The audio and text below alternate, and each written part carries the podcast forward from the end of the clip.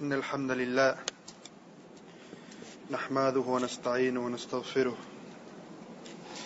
En el nombre de Allah, clemente, misericordioso, que la paz y las bendiciones sean con el profeta Muhammad, sallallahu alayhi wa sallam. Allah pertenece toda alabanza. A quien Allah azza wa jal guíe, nadie lo podrá desviar.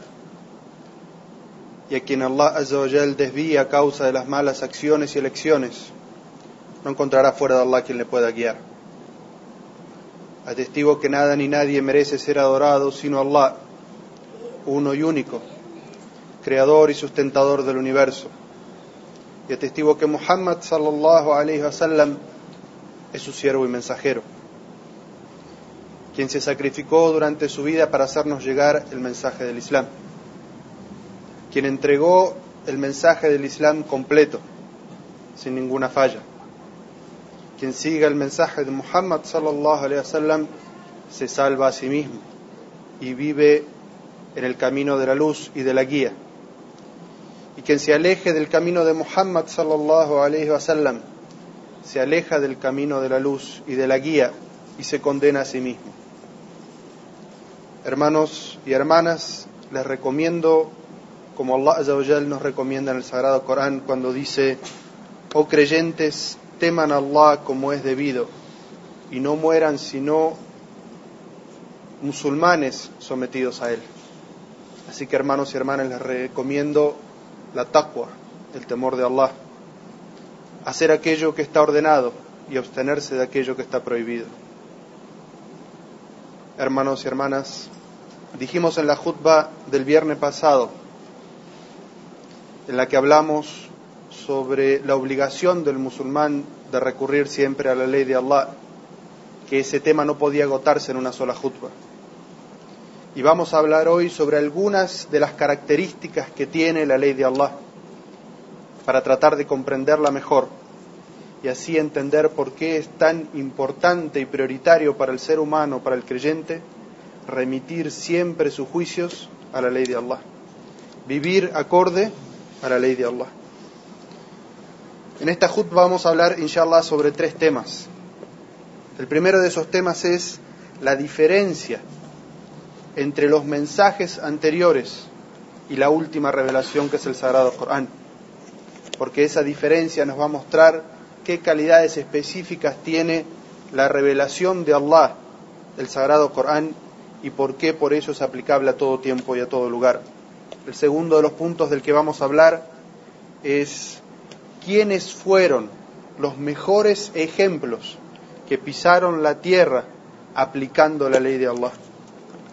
El tercero de los temas que vamos a hablar es cómo corrige la ley de Allah expresada en el Sagrado Corán y en la Sunna del profeta Muhammad sallallahu alaihi wasallam las enfermedades sociales, problemáticas que todas las sociedades tuvieron y que el Corán como última revelación válida para todo tiempo y lugar, desde la época de Muhammad sallallahu alaihi wasallam y hasta el final de los tiempos, nos enseña una metodología para corregir los errores de la gente y cambiar esas enfermedades sociales en salud.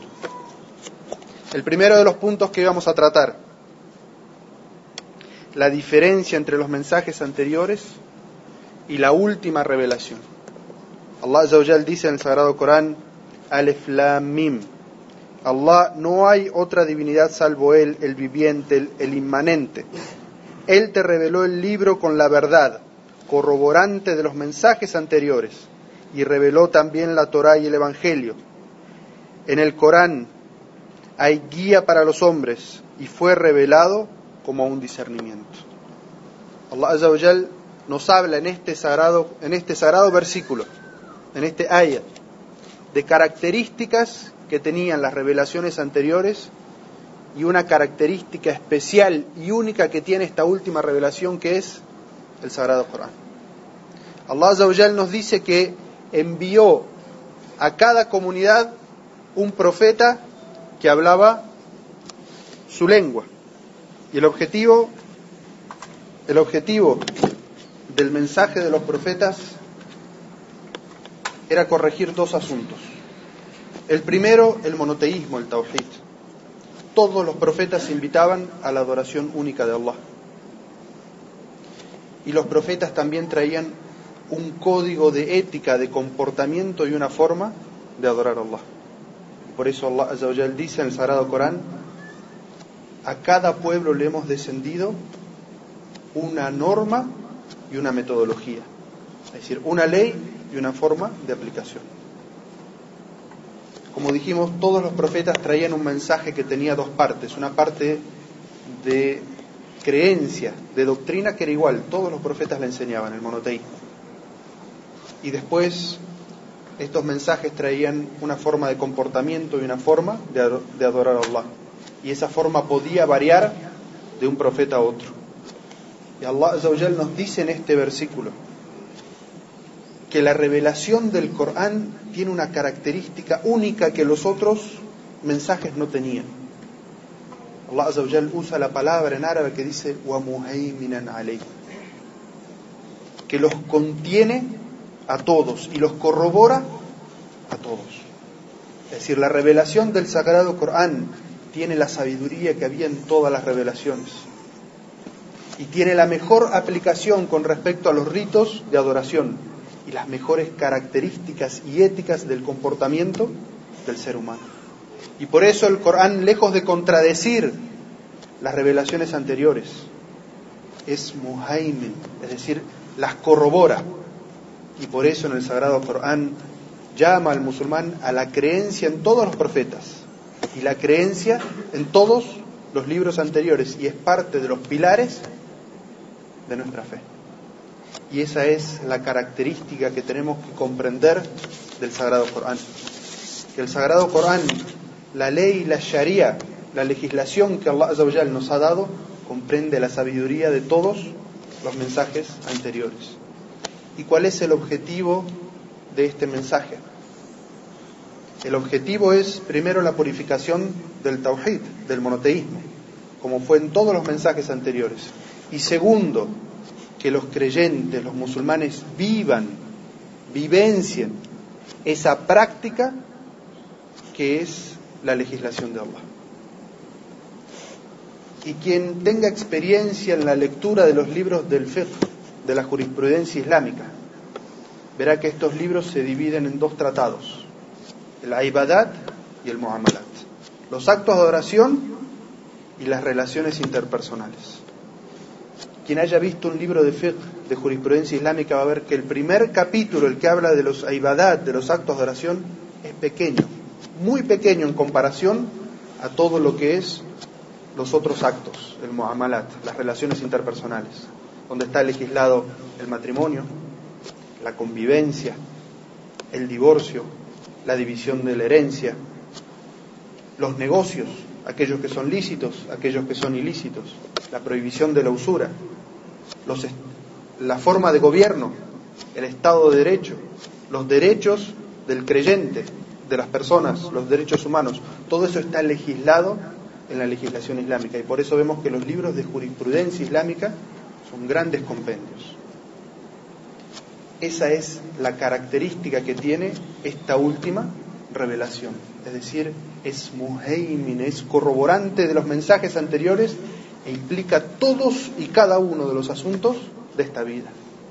No hay una sola pregunta que se dirija al Sagrado Corán y a la sunna del profeta Muhammad sallallahu alaihi wasallam sobre cómo deben vivir las personas y relacionarse entre ellas, que no tenga una respuesta clara y evidente en el Sagrado Corán o en la sunna del profeta sallallahu.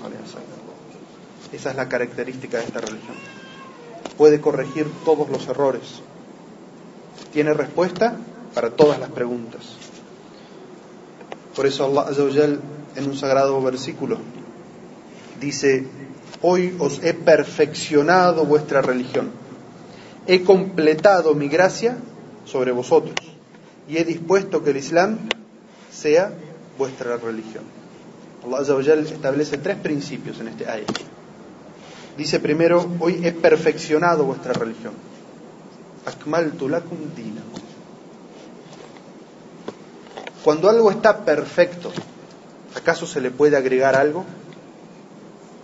Si Allah Azawajal está diciendo que el Islam es perfecto, cualquier cosa que el ser humano quiera agregarle, piense que su intelecto está por encima de lo que Allah ha dicho que es perfecto, es evidentemente algo que no es bueno. Agregar cosas a la religión, lo que normalmente conocemos como vida o innovación, es algo malo. Primero significaría decir que este ayat es mentirosa. Porque si decimos que hay algo bueno que se puede agregar a la religión, estamos diciendo que este ayat falta la verdad, porque Allah dice, Akmaltu, he perfeccionado, completado esta religión. Segundo dice, he completado mi gracia sobre vosotros. Allah dice que esta sharia, esta legislación que completó para nosotros, es para nosotros una gracia, una bendición, un favor de Allah Azzawajal. Porque Él, quien nos creó, quien mejor nos conoce, ha legislado cómo es que el ser humano puede llevar una vida plena y completa de la mejor manera en sus asuntos de adoración y en sus asuntos mundanos, acorde a esta religión. Y por eso dice, la he completado y además es una bendición, una gracia para ustedes. Y Allah Azzawajal dice, y por eso he dispuesto que la religión de ustedes sea el Islam. Y en otro versículo dice, quien quiera vivir o adorar a Allah de otra manera que no sea el Islam, no le será aceptada. Porque una vez que se ha establecido lo que es perfecto, lo que es lo mejor, todo lo que es por debajo no es aceptado. Esta es la primera característica. Dijimos que íbamos a hablar de otros dos temas. ¿Quiénes fueron las mejores personas que aplicaron este concepto? La adoración de Allah y la forma que Allah les había ordenado aplicar en sus relaciones con las personas. No cabe duda que ellos fueron los profetas y los mensajeros. Ellos fueron nuestro ejemplo. Y Allah cuando los envía, los envía como una muestra de que esta ley que Allah está revelando es factible que la aplique un ser humano. Y por eso cuando los kufares de Quraysh, los árabes, le decían al profeta sallallahu alaihi wasallam, Allah no encontró a nadie mejor que a ti para enviarte, ¿por qué no envía un ángel del cielo para que sea un milagro su descenso y entonces lo podamos seguir? ¿Cuál era la respuesta? La respuesta del Sagrado Corán es, si descendieran los ángeles, entonces ya no habría nada más que discutir. Primero, porque los ángeles, el momento en el que van a bajar es el momento en el que esté decidido el asunto, es decir, este mundo ha de terminar. Tercero, porque qué premio tendría la fe. Si bajara un ángel no habría fe, sería una certeza. Y Allah nos premia por nuestra fe y no por nuestra certeza. Y tercero, porque si los ángeles fueron los que nos enseñaran la legislación, la gente tendría la capacidad y la excusa de decir, eso solamente puede ser practicado por ángeles, porque ellos no tienen pasiones, no sufren tentaciones. Entonces cuando Allah envía a un ser humano que come, sufre hambre, sufre enfermedades, tiene las mismas necesidades que cualquiera, Nadie tiene la excusa de decir eso no puede practicarlo un ser humano. Entonces, Allah Azawajal los envía y ellos son la personificación de la aplicación. Por eso Aisha, a su esposa, quien conocía su intimidad, cuando le preguntan cómo era el comportamiento del profeta sallallahu alaihi wasallam, cuál era la actitud del profeta sallallahu alaihi wasallam con la revelación que él recibía. Aisha anha dice pocas palabras con un significado completo. Dice kana Qur'an. El comportamiento del profeta sallallahu alaihi wasallam, el Corán. Cómo se comportaba, cómo era su actitud hacia los demás, cómo era lo que dice el Corán. Y Allah Azzawajal dice en el Sagrado Corán, por cierto, que tienen en el mensajero de Allah un bello ejemplo. El profeta sallallahu alaihi wasallam pregonaba, enseñaba, educaba, pero era el primero que lo aplicaba en sí mismo. Y esa debe ser la actitud de todo musulmán. de aplicar el Islam primero en sí mismo para que sus palabras tengan credibilidad. Y que Allah nos ayude en esa misión de aplicar primero en nosotros mismos y poner en práctica todo lo que se encuentra en el Sagrado Corán y en la Sunna del profeta Muhammad sallallahu alaihi wasallam. Así que a quién debemos mirar cuando buscamos la mejor aplicación de lo que se menciona en el Sagrado Corán y en la Sunna del profeta sallallahu alaihi wasallam, debemos mirar cómo fue que el profeta sallallahu alaihi wasallam vivió, cómo fue que él aplicó, cómo fue que el profeta sallallahu alaihi wasallam gobernó una nación. Y ejemplos de cómo una sociedad alcanza lo más alto cuando aplica la ley que enseñó Muhammad sallallahu alaihi wasallam la podemos encontrar. Y cómo una sociedad se derrumba sobre sus propias bases y llega a los estados más bajos de la corrupción y de la moral cuando se aleja de las enseñanzas del Sagrado Corán y de la Sunna del profeta Muhammad sallallahu alaihi wasallam. Y cada uno de ustedes puede ver ejemplos de eso. El último punto que vamos a mencionar es esta legislación que descendió en una sociedad la cual no es distinta de la sociedad en la que nosotros estamos.